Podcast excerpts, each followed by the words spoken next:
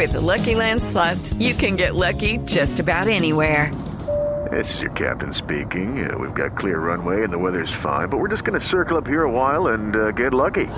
No, no, nothing like that. It's just these cash prizes add up quick. So I suggest you sit back, keep your tray table upright, and start getting lucky. Play for free at LuckyLandSlots.com. Are you feeling lucky? No purchase necessary. Void where prohibited by law. 18 plus terms and conditions apply. See website for details. Que las órdenes de captura no solamente cobijan a lo que ocurre en Colombia, Isabela, sino que también hay una orden de captura en trámite internacional a través de una circular roja de Interpol. Muy Sí, señor, y la suscribe- de la Justicia Especial para la Paz. La suscribe además en el sistema de información de antecedentes y anotaciones. Y mire que hay otra cosa importante y dice la Jurisdicción Especial para la Paz que reitera que este proceso de incidentes se acelerará y además avanzará en la identificación de los otros comparecientes que teniendo beneficios hayan comparecido, hayan aparecido en este video. Es decir, no se descarta la expulsión de los otros exguerrilleros de los cuales pues revelamos hoy en Meridiano Blue sus identidades y que entre ellos está John 40. Jenner García Molina John 40, el capo, el narcotraficante de las FARC. 7.59, cambia el reloj, las 8 en punto.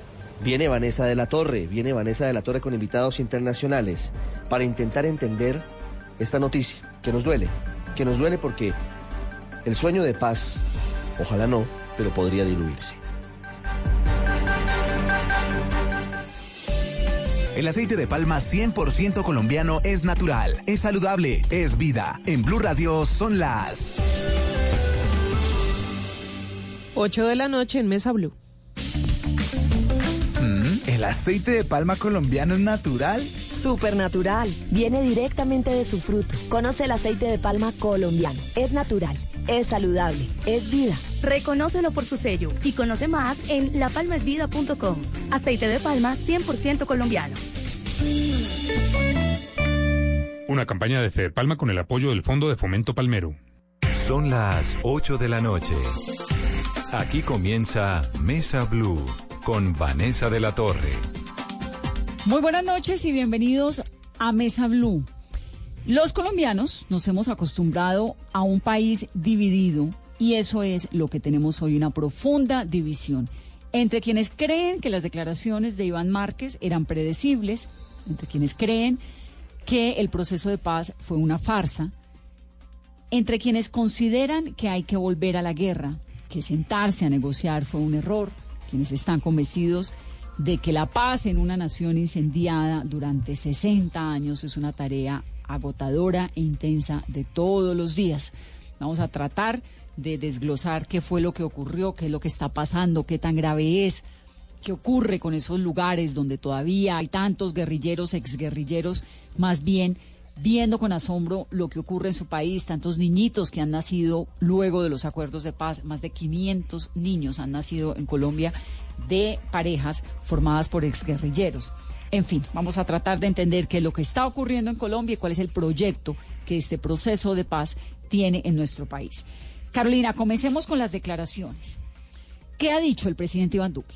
Vanessa, el presidente Duque dijo que no están haciendo una nueva guerrilla, sino una banda de narcoterroristas. También le pidió a la Jurisdicción Especial de Paz que de manera urgente expulse a Iván Márquez, Romaña, El Paisa y Jesús Santrich y a la Fiscalía que emita las órdenes de captura necesarias. También ofreció una recompensa de 3 mil millones de pesos. La Jurisdicción Especial para la Paz, por su parte, ha dicho que comienza a revisar la posibilidad de expulsarlos a todos ellos de los acuerdos de paz. ¿Qué dijo Juan Manuel Santos? El expresidente Juan Manuel Santos, quien fue artífice de este acuerdo entre la guerrilla de las FARC y el gobierno, a través de un video y luego de haberse reunido con parte de su equipo negociador, ha dicho que el tren de la paz nadie lo va a detener. Este es otro escollo que vamos a superar. También ha hecho un llamado al gobierno nacional para que busque un acuerdo con las fuerzas políticas y así lograr acelerar y reforzar la implementación del acuerdo final y así poder todos unir esfuerzos alrededor de la implementación y no dejar espacio en los territorios a estos desertores, haciendo referencia al paisa Iván Márquez, Romaña y Jesús Santrich. A ese llamado se ha sumado también Humberto de la Calle, Carlos Antonio Lozada, Pablo Catatumbo, digamos los guerrilleros, exguerrilleros, miembros del equipo negociador de un lado y del otro, que hoy en día continúan apostándole a esos acuerdos. Y también quienes han defendido la paz y ex candidatos presidenciales como Sergio Fajardo. Vamos a comenzar hablando con Sandra Ramírez. Griselda Cobo era su nombre antes de que adoptara el Sandra Ramírez en la guerrilla de las FARC a, fin, a comienzos de los años 80 y con ese nombre se quedó toda la vida. Ella fue la esposa, la mujer, la compañera del máximo dirigente de las FARC, Manuel Marulanda. Hoy dijo Iván Marque en esas declaraciones que comenzaba una nueva Marquetalia, que continuaba con el legado de Manuel Marulanda y de Bolívar ¿Qué se le pasó por la cabeza a la hoy senadora Sandra Ramírez? Bienvenida, Sandra, a Mesa Blue. Muchísimas gracias, Vanessa, por darnos la oportunidad de compartir mi saludo muy especial. ¿Qué me pasó por la cabeza? Pues sencillamente me pasó de que la visión que se tiene de que fue nuestro comandante, que fue un hombre de paz, eso fue Manuel Marulanda, el fundador, es el hombre que inicia conversaciones desde 1983 en nuestro país. Es el hombre que lidera esas conversaciones en busca de una salida política al conflicto. Tenía bien claro que nosotros nos obligaron a enfrentar este conflicto, pero que buscábamos siempre una salida política y tenía bien claro qué era lo que íbamos a hacer después de que se diera un proceso donde hubiera un reconocimiento de nuestra de nuestra rebeldía, de fuerza beligerante, de, un, de una de una guerrilla que tenía un proyecto de, país en su cabeza. Eso era, pues me sorprende que se tome ahora el nombre de Manuel Marulanda, cuando nosotros como partido estamos exactamente cumpliendo con ese legado que nos dejó Manuel Marulanda. El legado es ese país que él se soñó, ese país diferente, Vanessa. ¿Usted en algún momento tuvo contacto recientemente con Iván Márquez, senadora? No, señora, en absoluto no. Nosotros no hemos tenido contacto con Iván Márquez. Eh, y Iván Márquez cortó totalmente la comunicación con el partido. Sus comunicaciones son las que las mismas que eh, ustedes conocen que publican en los medios de comunicación. ¿Y la sorprende todo eso que está ocurriendo? Eh, claro que sí me sorprende porque y me sorprende la persona de Iván, porque él fue el responsable, Iván fue el que se dio la tarea de ir por los puntos donde nosotros estábamos ubicados a explicarnos, a eh, hacer pedagogía de lo que significa el acuerdo para Colombia y mire ahora cómo traicionó su propia palabra, igual me sorprende lo de Santriz. Pero el acuerdo no es Jesús Santriz, el acuerdo no es Iván Márquez, el acuerdo no son esas personas, el acuerdo es mucho más allá. El acuerdo tiene una potencia transformadora, el acuerdo es una herramienta de lucha que nos va a servir a nosotros para mejorar las condiciones de vida de todos, todos los colombianos. Es una herramienta de lucha también para exigirle al Estado colombiano para exigirle al gobierno la implementación del mismo. Es lo más, el acuerdo mismo es la mayor obra de reparación para las víctimas, Vanessa. Eso significa el acuerdo. Por eso nosotros estamos firmemente convencidos que con él, con la exigencia de la implementación, vamos a mejorar las condiciones de vida de la, de la, de la sociedad colombiana. Vamos a buscar un buen vivir, vamos a, buscar la participación política, vamos a buscar una reforma rural integral, vamos a buscar el programa de sustitución de... pero, pero usted cree, usted cree, senadora, que tantos guerrilleros que se encuentran, no me refiero a ustedes que estuvieron más cerca, digamos, de la cúpula durante tantos años, sino los guerrilleros de base, los que se encuentran en los pueblos, los que están tratando de organizar una vida distinta luego de la guerrilla. ¿Qué les pasa por la cabeza a ellos cuando tienen una declaración de un tipo como Márquez, que fue el jefe del equipo negociador, y de Santrich ahí al lado, no?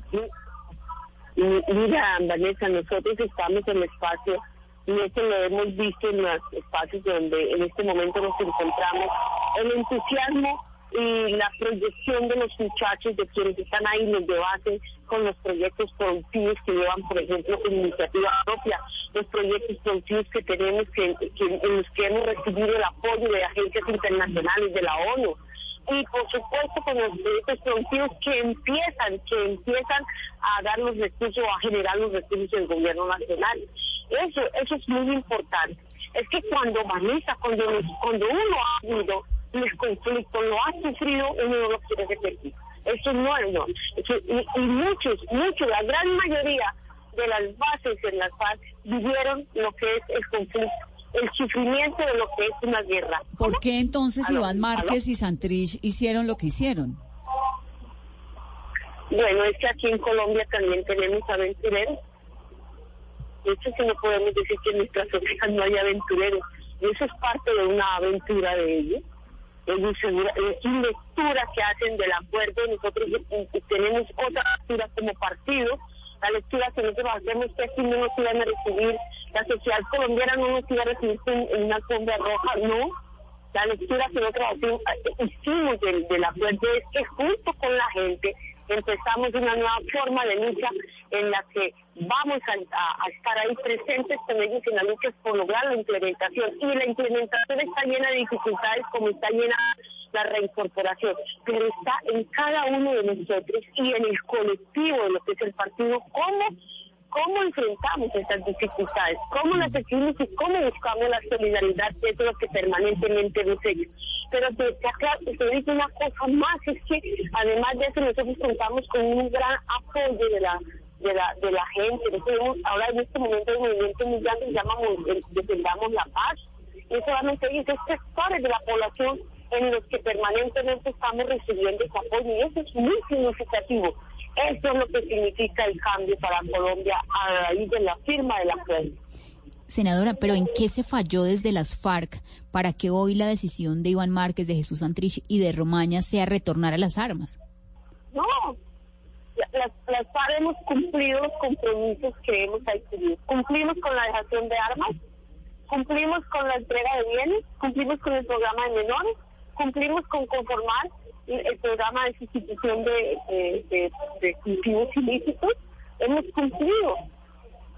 Nosotros no hemos incumplido, tenemos unos incumplimientos que todo el mundo lo sabe y los he escuchado a diario del gobierno hacia la implementación del acuerdo. Claro que sí, tenemos incumplimientos, pero al caso nos dijeron que nosotros lo que hiciéramos o dejáramos de hacer correspondería a la responsabilidad que tiene el Estado. No, es una exigencia. Es que eso lo que hace una diferentes lecturas, Vanessa. Es una lectura que, que hicimos nosotros en cuanto a cumplimientos y exigencias que hay que hacer al Estado y otra lectura que hicieron unas personas también del partido y particularmente los que usted me está mencionando, de que seguramente nos iban a recibir en la alfombra roja y nos iban a tener todo hecho y dónde está nuestro compromiso entonces. Senadora. esa es la diferencia, de la, de la, diferencia, ahí está la diferencia. ¿Usted estuvo durante cuántos años con Manuel Marulanda? Sí, señora. ¿Cuántos años estuvo con Manuel Marulanda?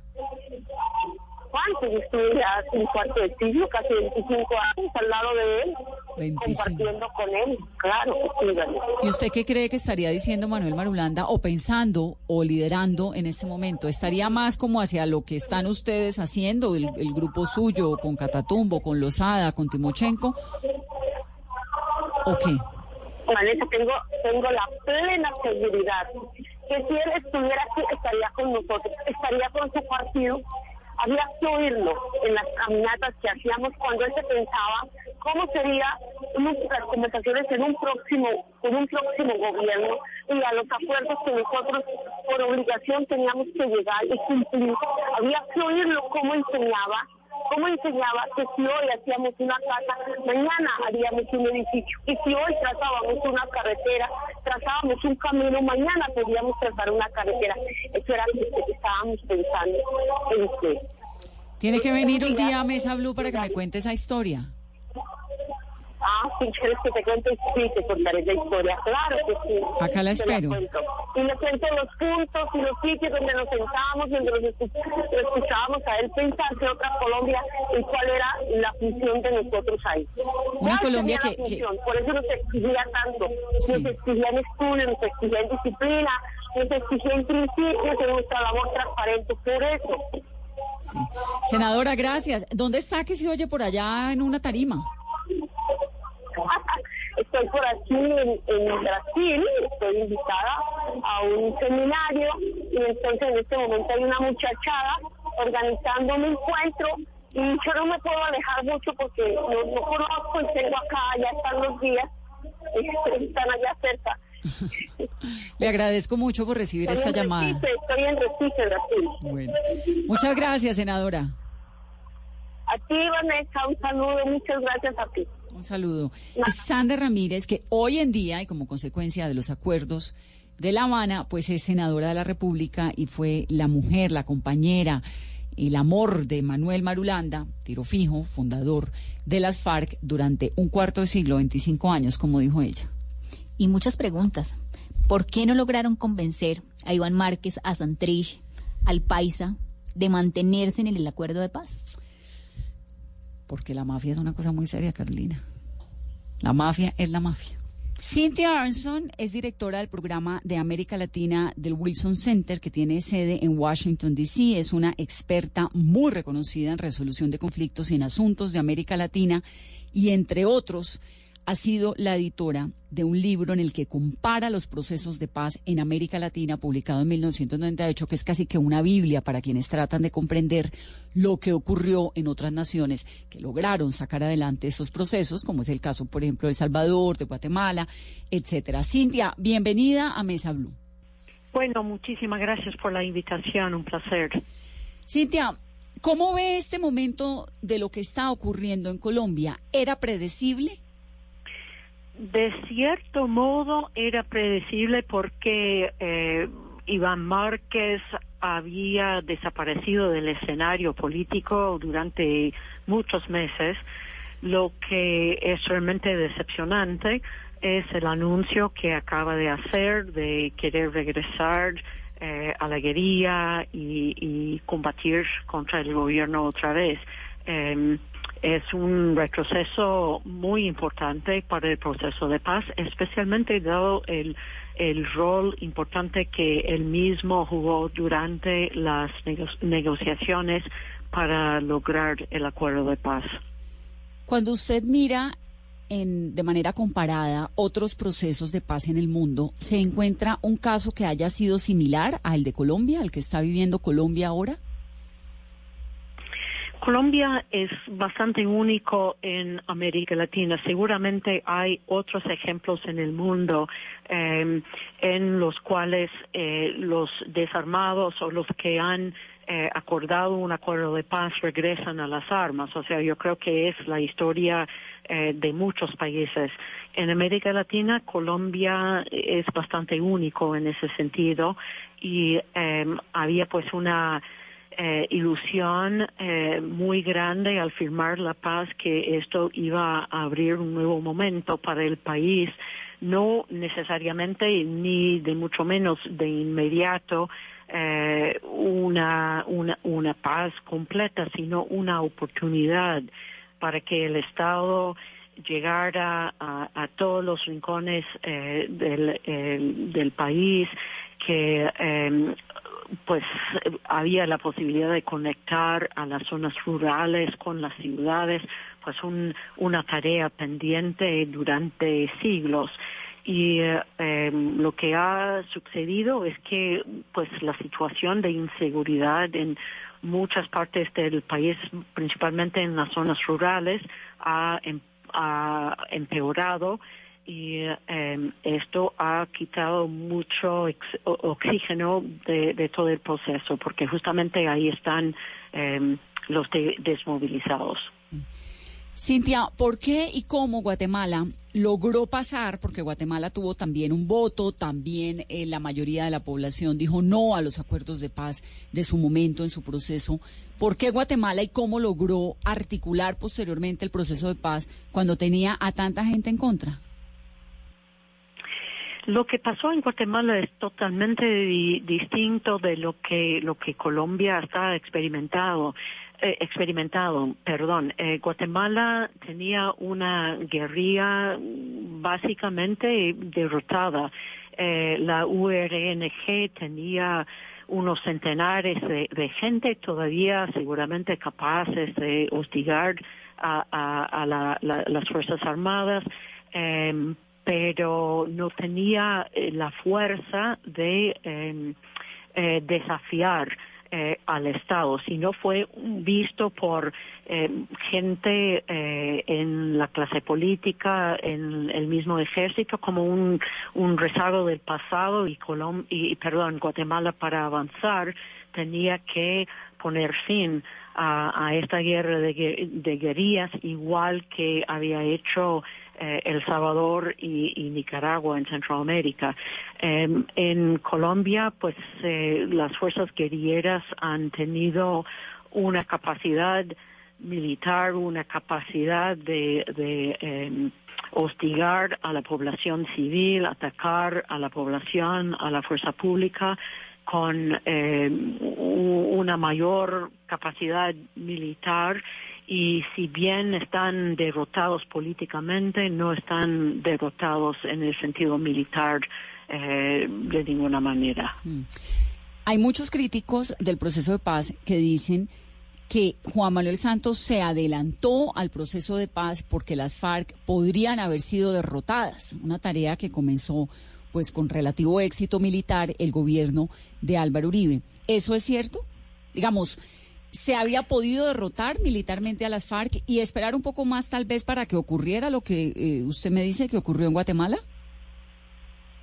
No creo que esto hubiera sido posible en, Colombia y justamente por eh, el complejo o la complejidad del territorio, eh, colombiano. Yo creo que desde hace muchos años antes de la firma del acuerdo, eh, la guerrilla había dejado de ser pues una, un factor en eh, las ciudades, en las zonas urbanas donde la mayoría de la población colombiana está viviendo. No obstante, en, el, campo y en todas las economías criminales fue un, actor eh, muy poderoso y eh, la capacidad de eh, actuar como pequeñas unidades de guerrilleros eh, podría haber continuado durante mucho tiempo. yo no veía, justamente por eh, su acceso a las cantidades de dinero por el narcotráfico y, otras formas de la economía ilegal como la minería de oro, que, hubiera sido posible eh, acabar con, con, esa fuerza. Y yo creo que, eh, como en todos los procesos de paz, un acuerdo con la guerrilla ofrece una oportunidad para hacer unas reformas que no son concesiones a la guerrilla, sino que eh, sirven como una oportunidad para un país de ah, hacer cambios, reformas necesarias eh, que no han sido posibles en, tiempos anteriores. Y es justamente esa esperanza, esa posibilidad que, que yo creo que el, acuerdo eh, con las FARC ofreció y que se está cerrando cada vez eh, más. Pero según su experiencia, ¿en qué se falló o en qué fallaron las partes al momento de negociar? Si ya se veía que había fracciones de parte de Iván Márquez y de Jesús Santrich y que hoy tengamos como consecuencia lo que está viviendo el país. Sí, yo creo que eh, pues un, un, un desafío siempre iba a ser eh, ocupar los terrenos em, que, que, fueron eh, dejados por, por las FARC en el proceso de desmovilización. El Estado fue muy lento y es para mí una gran pregunta, una de las principales preguntas de todo ese proceso, ¿por qué fue tan difícil ocupar estos espacios y evitar que hubiera tanta competencia entre los distintos actores criminales y los otros actores em, eh, armados em, y pues dejar estos espacios para para y, los vacíos para que lo llenen ellos y no el Estado. Y yo creo que esto es eh, una explicación muy importante por eh, los centenares de asesinatos de líderes sociales que hemos visto en, en los últimos dos, tres años, también eh, los asesinatos de excombatientes eh, de las FARC que han sido, pues, que, que ha sido un número bastante preocupante, eh, que, eh, que quita, pues, credibilidad eh, cada vez que ocurre. Eh, entonces, eh, eh, hay que, hay que mirar eh, con, con una, una visión eh, muy fría eh, lo que sucedió en la época supuestamente post-conflicto o post-acuerdo para que el Estado no eh, pues fuera capaz de ocupar estos vacíos. ¿Qué ocurrió, Cintia, en El Salvador para que luego de ese proceso de paz un miembro o alguien muy, muy vinculado al Frente Farabundo Martí para la Liberación Nacional llegara a la presidencia? Digamos, ¿por qué esa articulación en Colombia? Y, y, en esto pues estoy hablando de inclusión, de, de cómo que en, Sudáfrica Nelson Mandela terminó siendo también presidente, ¿no? Después de haber hecho un proceso de paz. En Colombia, ¿qué faltó allí para que la sociedad abrazara o entendiera ese proceso? Bueno, es culpa de las FARC, o sea, ellos por su propia actuación había eh, socavado pues el apoyo popular que, que supuestamente, o sea, que ellos dijeron que, que tenían. Um, y obviamente pues el traslado de una fuerza militar a una fuerza política toma tiempo pero los eh, los resultados realmente, miserables de las FARC en, en las eh, elecciones recientes muestran eh, la falta de apoyo político que ellos realmente tienen.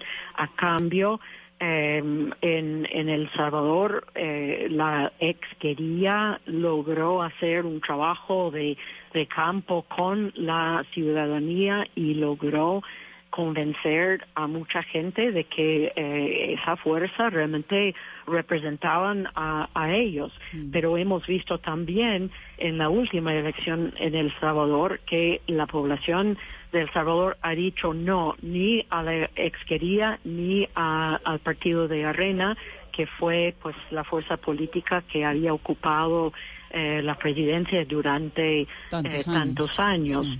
Sí, exactamente. Eh, pero bueno, eh, es, es una diferencia muy importante en la, el tipo de relación que tiene la fuerza guerrillera con la población civil. Claro, y esto, por supuesto, de Márquez y de Santrich, lo que causa es todo lo contrario a lo que una fuerza política quisiera, ¿no?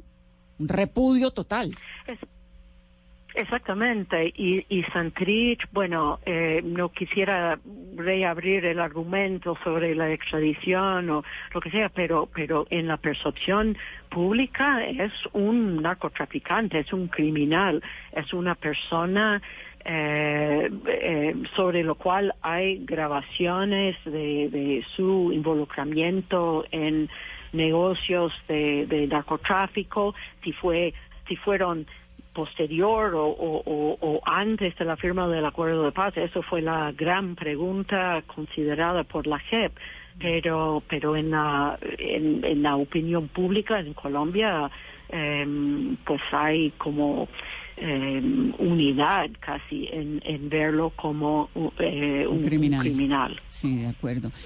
Cintia, ya para terminar, ¿esto de las disidencias es usual dentro de los procesos de paz en el mundo? Que haya un número significativo de personas que anteriormente eran parte de la guerrilla o de los grupos en, alzados en arma y cuando llega el proceso de paz terminan en las disidencias. Es un problema eh, bastante generalizado. Se llama, bueno, en inglés hay, hay la palabra de spoiler, Spoilers. o sea, son mm. grupos violentos que tienen la capacidad de socavar eh, primero durante el periodo de negociaciones y después eh, eh, a la, al periodo de implementación.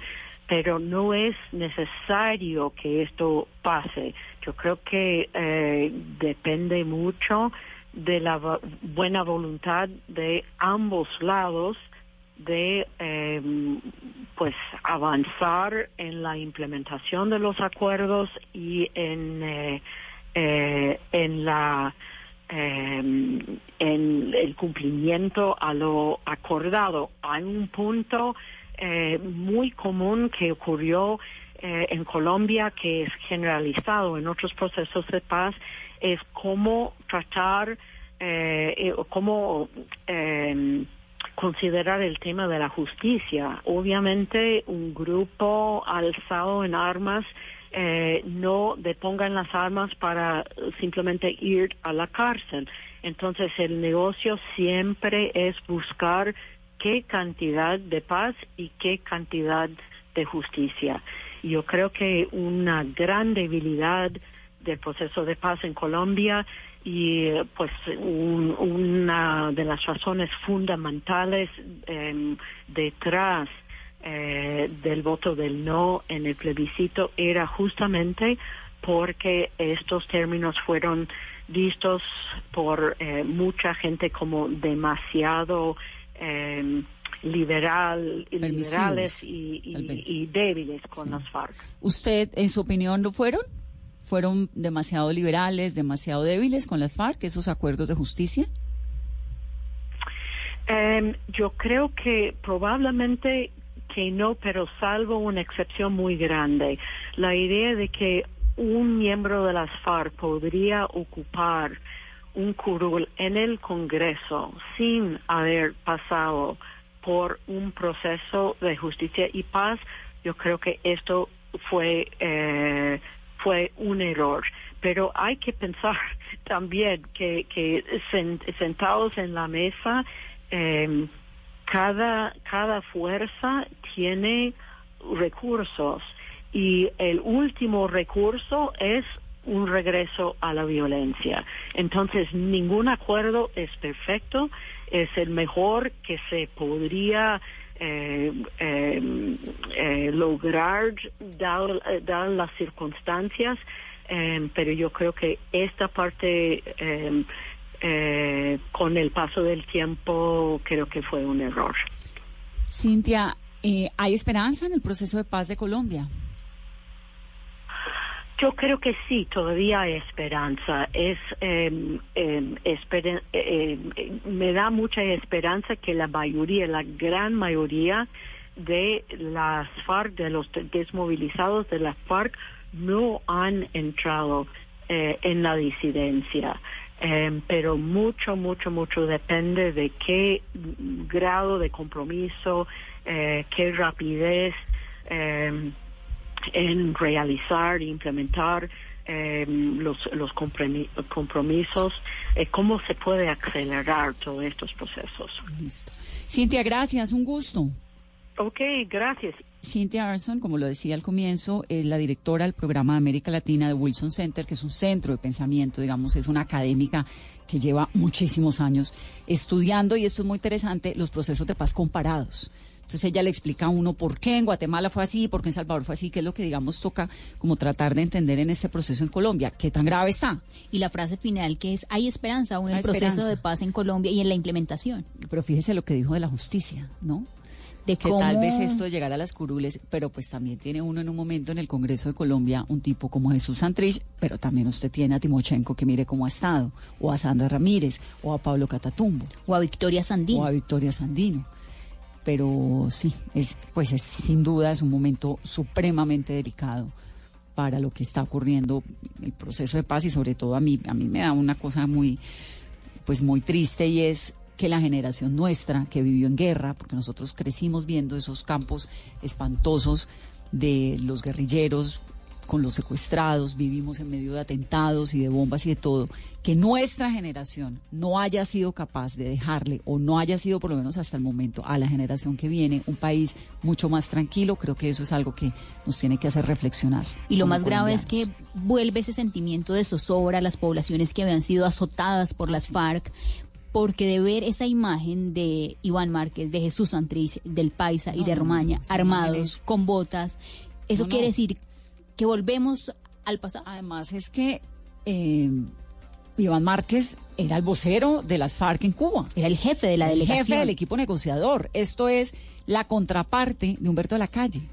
Estaba Humberto de la Calle y su contraparte directa, el jefe del equipo negociador, era Iván Márquez. Y es que el que daba las ruedas de prensa, el que daba las declaraciones, era Iván Márquez, ¿no? Y es ahí donde están las preguntas, porque se sabía desde un comienzo en el marco de las negociaciones que había mucha inconformidad por parte de Iván Márquez. ¿Por qué no se logró sanear y que hoy tengamos esa Siempre la consecuencia? siempre, la hubo, siempre. En las declaraciones en Cuba, siempre él se veía molesto, siempre se veía agresivo, siempre, como el paisa, como Romaña. Vamos a hacer una pausa rápidamente en Mesa Blue. Estamos tratando de comprender lo que está ocurriendo en Colombia y tratando de proyectar qué es lo que puede seguir ocurriendo con este anuncio del rearme que hizo Iván Márquez. Me encanta lo que dijo Luz, Marina, Luz María Sierra esta mañana, que es lo mismo que dijo el presidente Duque. No, eso no es una nueva guerrilla, es un montón de criminales ahí armados. Es un pequeño grupo de desertores. Continuamos.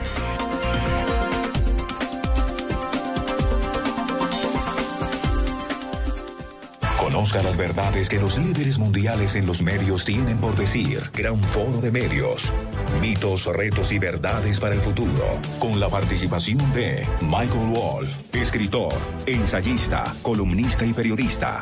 Roberto Schmidt, vicepresidente de Mercadeo Globo TV Brasil. Patrick Pennings, jefe de Departamento de Sociedad de la Información del Consejo de Europa. John Finheisen, consultor y ex vicepresidente digital para Disney.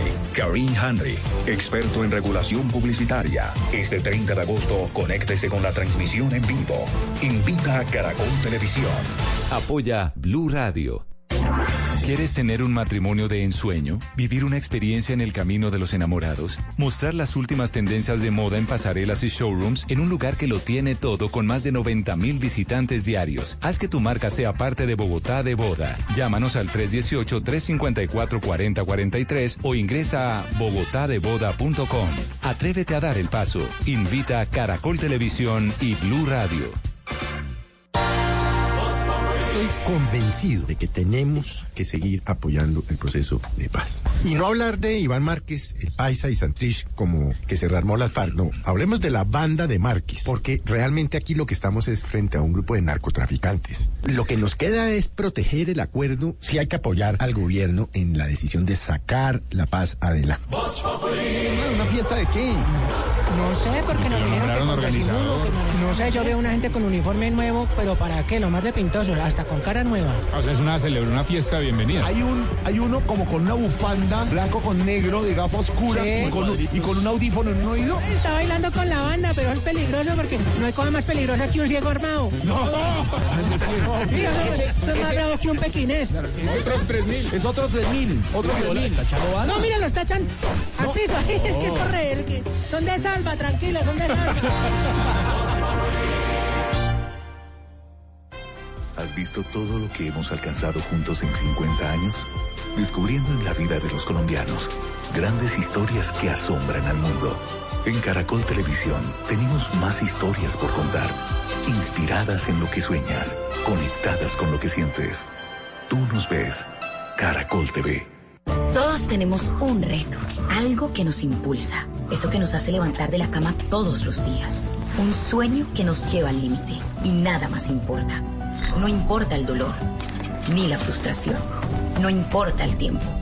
Un reto que es a la vez nuestro combustible y nuestra obsesión. Porque nada se consigue de la noche a la mañana. Este es mi reto. ¿Cuál es el tuyo? Pasta Sonia, sabor y energía que te hacen mejor. Trabajamos pensando en usted. Hoy en Blue Radio. Hey, ¿qué tal amigos de Blue Radio? Nos vemos esta noche para armar la parranda. Mira cómo estoy llorando mi vida y no te conduele. Les mando un abrazo bien vallenato, soy Jesús Belán, Penchi Castro. Finges, pero no das tu brazo a torcer. Bla bla blue. Conversaciones para gente despierta. De lunes a jueves desde las 10 de la noche por Blue Radio y bluradio.com. La nueva alternativa. Estás escuchando Blue Radio, un país lleno de positivismo, un país que dice siempre se puede. Banco Popular. Gracias a los profesores que siguen estudiando para compartirnos todo su conocimiento. Y a los pensionados que están listos para explorar el mundo y compartir más tiempo en familia. Para ellos que saben que siempre se puede, tenemos tasas preferenciales en los créditos de Libranza Presta Ya Banco Popular. Solicita tu crédito Presta Ya en todas nuestras oficinas. Banco Popular. Somos Grupo Aval. Vigilado Superintendencia Financiera de Colombia. Continuamos en Mesa Blue. En esa foto, en esa imagen de la, desde la que habló con su equipo negociador o con parte de su equipo negociador, el expresidente Juan Manuel Santos, el gran artífice de ese proceso de paz, estaba presente Roy Barreras, senador, que llegó al proceso de paz y que fue también determinante en las conclusiones y en los acuerdos, sobre todo en la era final. En la recta final del acuerdo y gran defensor de la paz. Desde el Senado de la República. Senador, buenas noches y bienvenido a Mesa Blue. Gracias, Vanessa. Un saludo a los oyentes de Mesa Blue. ¿Qué tan Bueno, grave es esto? que hay, que mirar, hay que mirar esto con cabeza fría. Lo que vimos los colombianos es el video delirante de un grupúsculo minoritario, un, un- grupo de desertores de la paz que traicionaron a sus propios compañeros, que traicionaron la paz y que con ese video delirante pretenden esconder la verdadera razón por la que se fugaron, que son los nexos con Marlon Marín, el sobrino de Márquez, y su criminalización. Es decir, Márquez y Santrich decidieron el camino de convertirse en una banda criminal. Y por supuesto no son una guerrilla, no tienen capacidad operativa, ni ellos mismos lo confiesan en el video, no tienen ninguna capacidad operativa y lo que esperan es que el ELN los acepte. Sí, los hasta lo dicen, ¿no? Vamos a ver si logramos entrar al ELN, más o menos. Sí, buscando una alianza. Claro. Una alianza. Es decir, ahí, ahí lo que hay es un eh, eh, manojo de desertores de la paz financiados por Maduro, escondidos en Venezuela y desde la cobardía de ese escondrijo, porque valientes son, para esa circunstancia, los más de 11.000 exguerrilleros que dejaron las armas y que se mantienen en la paz desarmados, a pesar de los riesgos, a pesar de los incumplimientos y a pesar de las amenazas de los sectores de la derecha de acabar con la paz en la que ellos están comprometidos. Entonces, yo creo que hay que ponerlo en su justa dimensión y por supuesto no van a lograr echar para atrás la paz. Son unos torpes. Si usted, Vanessa, me pregunta cuál es el mayor riesgo de esa declaración delirante, no es lo que puede hacer Márquez. Ese Márquez y ese Santrich, antes de esta declaración, ayer, el lunes, el sábado anterior, ya sabíamos que estaban escondidos en Venezuela y, y ya sabíamos que no contábamos con ellos. El verdadero riesgo es que ese discurso alimenta el fuego de los señores de la guerra desde la derecha, que ahora ya empieza uno a escuchar, dicen, no, la paz se murió, la paz fracasó, y lo que hay que es echar bala, como en los últimos 50 años, y hay que dedicarse a la guerra. Dos cosas. Esa guerra Dos cosas, no es senador. algo que vamos a permitir que ocurra. Bueno, dos cosas. Ya, ya le voy a preguntar sobre esos grupos de los cuales usted habla, pero antes, usted dice que esto es un grupúsculo delirante que hace ese comunicado. Sí es verdaderamente un grupúsculo, porque es que igual Iván Márquez fue el jefe negociador del equipo de las FARC en Cuba, tiene respaldo. Eh, ¿Qué tanto puede llamar a esas bases? Usted dice que son 11 mil, yo creo que son 8 mil en realidad los, los guerrilleros que todavía se mantienen en los ETCRs, en las ciudades, No, ligados al la- Estado de alguna forma. Pero, pero no Vale, importa, son muchísimos en todo caso. ¿Qué tanta influencia pueden ejercer sobre ellos, sobre los que están sembrando hoy en día aguacate, los que están con sus proyectos productivos, los que están haciendo el rafting allá en Miravalle? ¿Qué tan influyente puede ser eso que usted llama un grupúsculo? A ver, muy poco, pero hago estas precisiones. Las cifras que yo estoy usando, los 11.000 y más que están cumpliendo la paz, que son el 94% de los que se desarmaron, son cifras del comisionado de posconflicto Emilio Archila del gobierno del presidente. Hace apenas una semana, ellos mismos han mostrado que la inmensa mayoría le han cumplido a la paz y dejaron las armas para siempre. Y entonces le contesto, esas personas ya probaron lo que es la paz, lo que es volver a visitar a sus padres que hace años no podían verlos, lo que es volver a tener un amor, volver a tener estar en su casa, tienen la esperanza de proyectos productivos, de resocializarse, no quieren morir siendo perseguidos y fue un fracaso, la guerra siempre es un fracaso. Por eso el llamado de Márquez al pasado anacrónico, a la guerra inútil, no se lo cree nadie. ¿Quién va a creer en los territorios que el señor Márquez, con cinco pelagatos desertores, van a hacer la revolución en Colombia a estas horas. Hágame el favor, Una siglo XXI. sí. Es como si estuviera el siglo XIX. Pero además le digo otra cosa que llamará su atención, Vanessa, de periodista aguda. ¿Usted cree que el señor Márquez antes de hacer este video delirante no intentó eh, por todas las formas Salir con un ejército de fondo. Claro, y con los disidentes y con Gentil Duarte, y con, pero lo rechazaron. No fue capaz de convocar ni siquiera a los disidentes. Supuesto tampoco al ELN, porque si no hubiera salido con ellos. Claro. Sí, tenemos una Entonces, alianza grande, no sé qué. Ahora, ¿a quién le salió con los conviene? que tenían Sí. ¿A quién le conviene, senador, una guerra en Colombia? ¿A quién le conviene esto? ¿Quién quisiera? Cuando usted dice que esto beneficia a las partes más radicales, ¿a qué se refiere? Le están dando una llamada. Pues, póngale, bueno, póngale es- no es contestar. Es, eh, es evidente que la guerra es un negocio, es evidente que mueve más dinero el tráfico de armas legales e ilegales que el tráfico de drogas en el mundo. Y en la historia de Colombia, pues no es un secreto, ha habido despojos, desplazamientos, terratenientes que a sangre y fuego han desplazado campesinos y se han quedado con sus tierras y que hoy las tienen legales, entre comillas, y no quieren que se conozca la verdad. Hay, Vanessa, por ejemplo, 100.000 desaparecidos, una cifra escalofriante. Y esos victimarios tampoco quieren que se sepa la verdad. Y hay todavía clanes eh, políticos relacionados con el paramilitarismo que, por supuesto, tampoco quieren la paz porque les conviene el imperio de la guerra y del miedo. Y finalmente, quienes viven del discurso de la guerra, cuando a las sociedades, a los pueblos, a las familias se les mete el miedo y el terror de que hay un enemigo que se los va a comer, ya viene el lobo, entonces los de la mano dura, los Duquerque de Filipinas, los Bolsonaros, los eh, eh, aparecen como los salvadores y los mesías. Aquí ese papel lo ha hecho el uribismo radical. Y les conviene que la gente tenga miedo, pero se equivocaron gravemente hoy, porque lo que verdaderamente puede temer la población colombiana es que por ponerle zancadillas a la paz, se tiren la paz.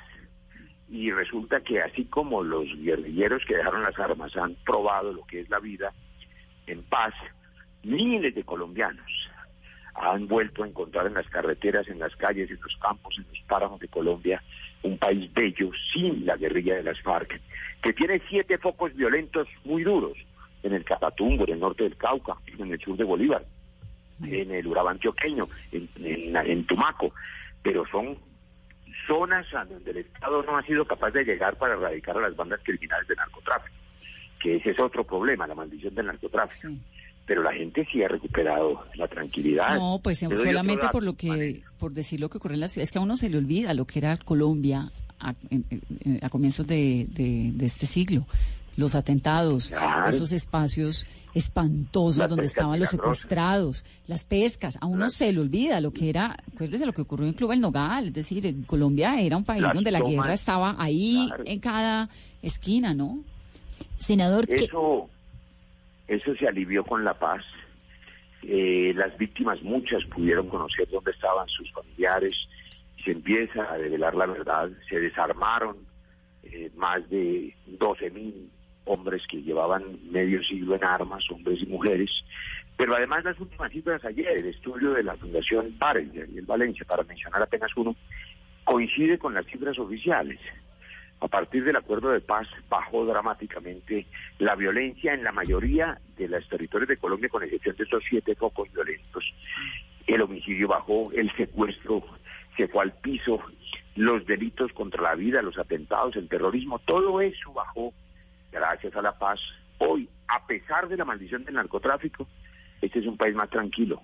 Por eso lo que hay que hacer es perseverar en la paz, Vanessa, lograr una paz completa, combatir a las bandas criminales, incluyendo al Guacho que ya cayó y a este Márquez y a, y a los que traicionaron la paz, pero avanzar en la construcción de la paz. Senador, ¿qué tan viable es lo que se está planteando desde algunos sectores de un gran acuerdo para defender el, acuerdo de La Habana, para defender la paz, la implementación en medio de lo que está sucediendo y a puertas de elecciones regionales? Yo creo que es indispensable aprovechar esta crisis como una oportunidad. Y esa oportunidad la tiene fundamentalmente el presidente Duque. En la reunión que acabamos de terminar con el presidente Juan Manuel Santos, Premio Nobel de Paz, y quienes fuimos miembros del equipo negociador, estuvimos de acuerdo todos en que hay que mandar un mensaje de respeto a las instituciones, de respaldo a las instituciones, una exigencia a la Fiscalía, a las fuerzas militares para que capture a estos eh, desertores, pero también el respaldo a un pacto político nacional para implementar la paz en todo el territorio, para desarrollar lo que está previsto en el acuerdo de paz, que no es otra cosa que el desarrollo rural integral, la formalización del catastro rural para los campesinos, la reforma política para limpiarla de la influencia, primero de las armas, que nunca más se haga política con armas, y luego de la corrupción y el clientelismo, que es la reforma política. Es decir, profundizar el acuerdo de paz con el respaldo de la comunidad internacional para que no haya territorio para esos desertores ni para las bandas criminales. El presidente Duque puede convocar a las fuerzas políticas y a los defensores de la paz en un acuerdo de esa naturaleza y creo que hay una oportunidad para que haya unidad nacional alrededor de la paz fortalecida y completa. Senador, gracias. Gracias, Vanessa. Gracias, señor. Michael Camilleri es el director del programa Peter Vidal del Estado de Derecho del Diálogo Interamericano, que también es un centro de pensamiento muy importante en Estados Unidos, y fue diplomático de la administración de Barack Obama, fue uno de los principales asesores del hemisferio occidental en la oficina del Departamento de Estado. Michael, buenas noches y bienvenido a Mesa Blue. Muy buenas noches. ¿Qué rol está jugando la administración Trump en esto? Los más fatalistas dicen a Trump o al gobierno de Estados Unidos le interesa una guerra en Colombia para volver a vender aviones, armas, bueno, todo esto. Hay otros que dicen, eh, pues están cuidadosos porque una guerra no le interesa a nadie. ¿Cuál es la visión desde Washington que usted tiene? A ver, yo creo que mm, eh, quizás esa, esa visión es un poco demasiado cínica y, demasiado estratégica, de alguna manera, eh, hablando del gobierno del presidente Trump.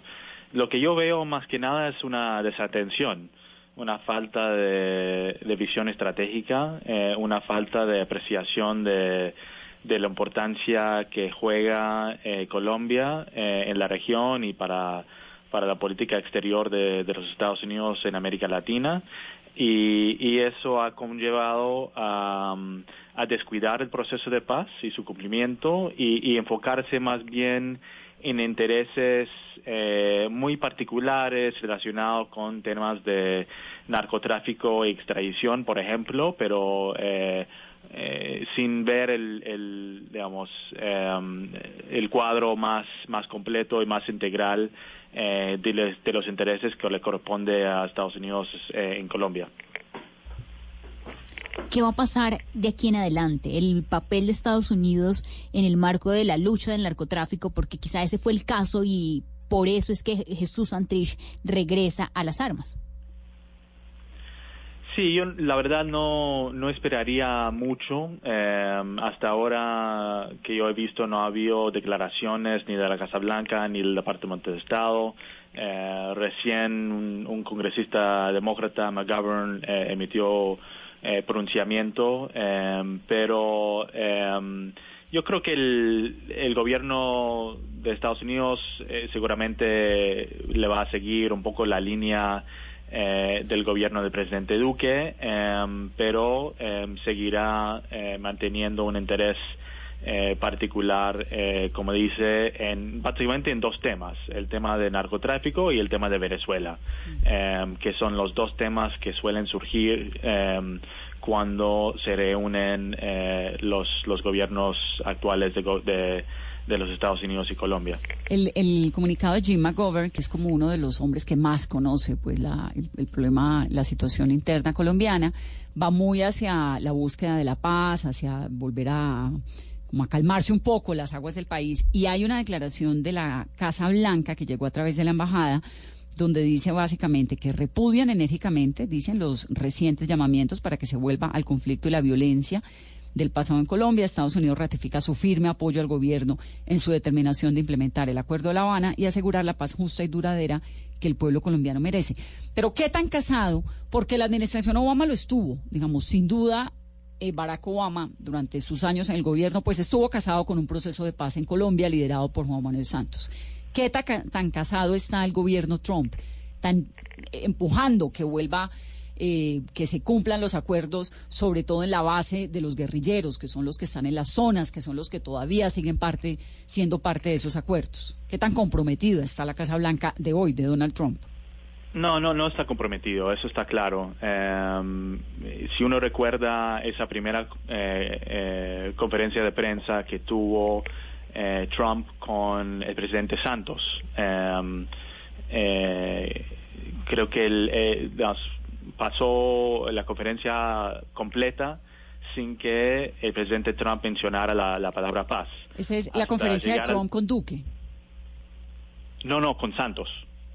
Esto todavía con el presidente Santos. Ah, ya entiendo, eh, sí, en enero la última. Eh, ya, ya, ya. La última, siendo, siendo Santos el presidente de La Paz, justamente, eh, que fue a la Casa Blanca un poco para pedir que continúe ese, ese compromiso después de la elección del presidente Trump.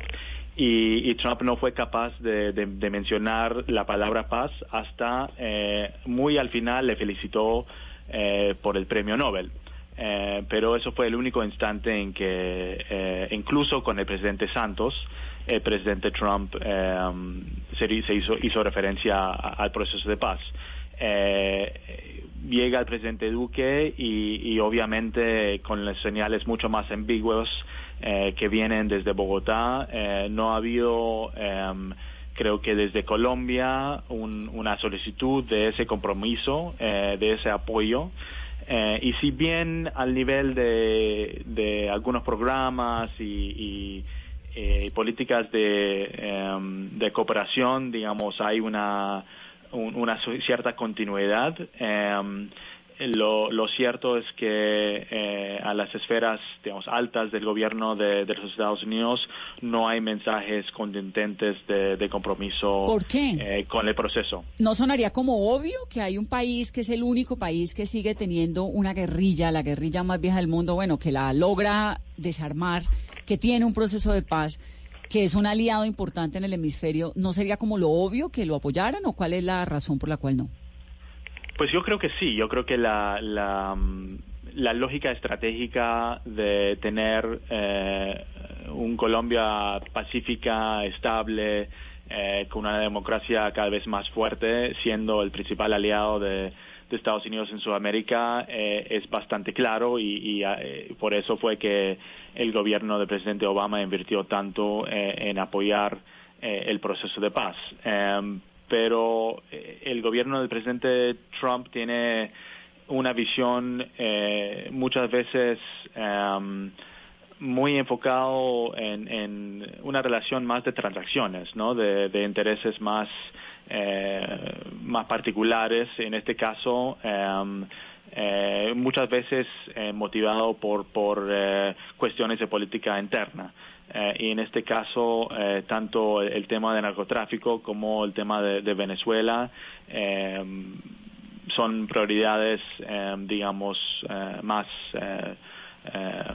más, más, más, importantes para esta Casa Blanca que invertir en un proceso complejo que, que de alguna manera ven con con cierta sospecha y nuevamente tengo que, hacer énfasis en eso. Tampoco el gobierno de Colombia em, le ha pedido muy claramente e, ese apoyo. Yo creo que la Casa Blanca en cierta medida está respondiendo a los mensajes que escucha eh, desde la Casa de Nariño, desde personas como el senador eh, Uribe, que tiene eh, todavía gente que, le escucha mucho aquí en, Washington, sobre todo en el, en el Senado. Así que em, creo que por esas razones, digamos, em, no había una continuidad en el apoyo al proceso.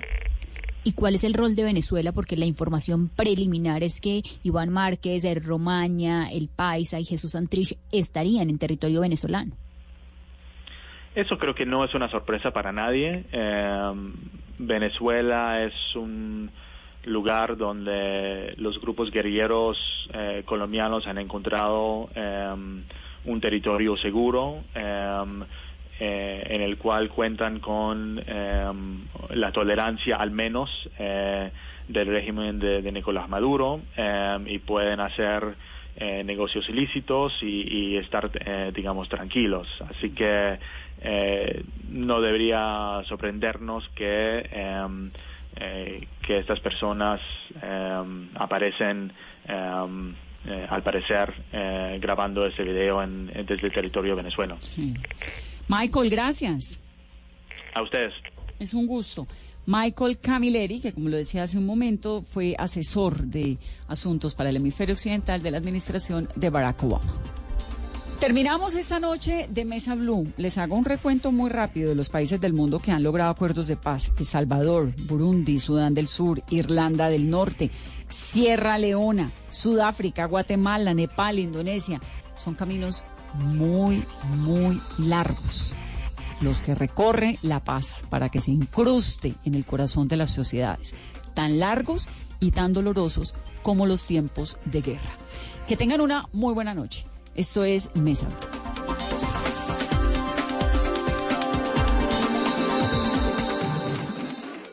Esta es Blue Radio. En Bogotá, 89.9 FM. En Medellín, 97.9 FM. En Cali, 91.5 FM. En Barranquilla, 100.1 FM. En Cartagena, 1090 AM. En Bucaramanga, 960 AM. En Tunja, 103.1 FM. En Caldas, 107.1 FM. En Villavicencio, 96.3 En Armenia y el norte del Valle 94.1 FM. En Neiva 103.1 FM.